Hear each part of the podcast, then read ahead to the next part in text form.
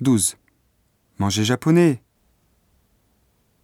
Avec le cours du blé, qui atteint un record historique en 2007, l'augmentation de la surface cultivée destinée aux biocarburants et la Chine, importatrice depuis 2004 de produits agricoles, l'autosuffisance alimentaire est plus que jamais d'actualité.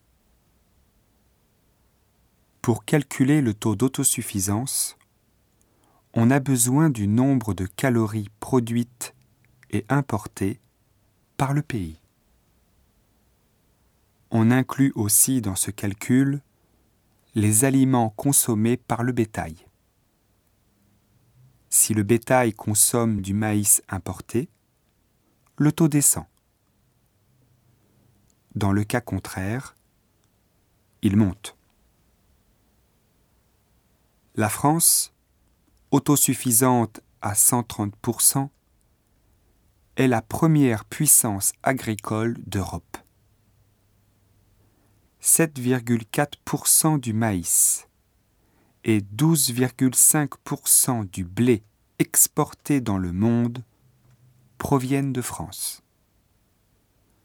L'autosuffisance est en fait une préoccupation européenne la PAC, la politique agricole commune, a été créée en 1962.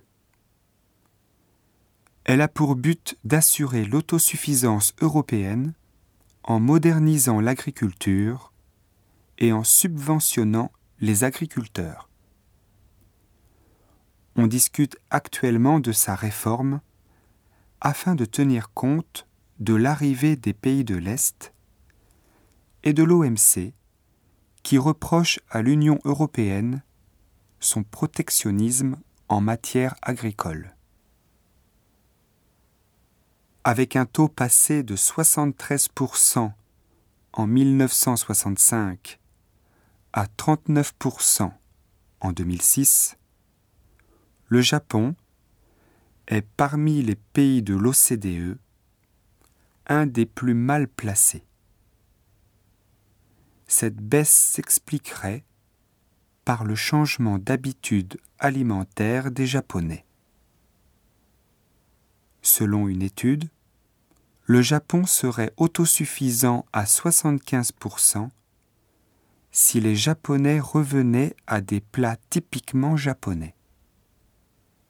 Le taux actuel s'améliorerait de 1% si les Japonais mangeaient deux cuillères de riz en plus Conscient du problème, le gouvernement japonais fait tout pour conserver l'autosuffisance en riz, 95%, et espère ramener le taux d'autosuffisance à 45% dans les prochaines années.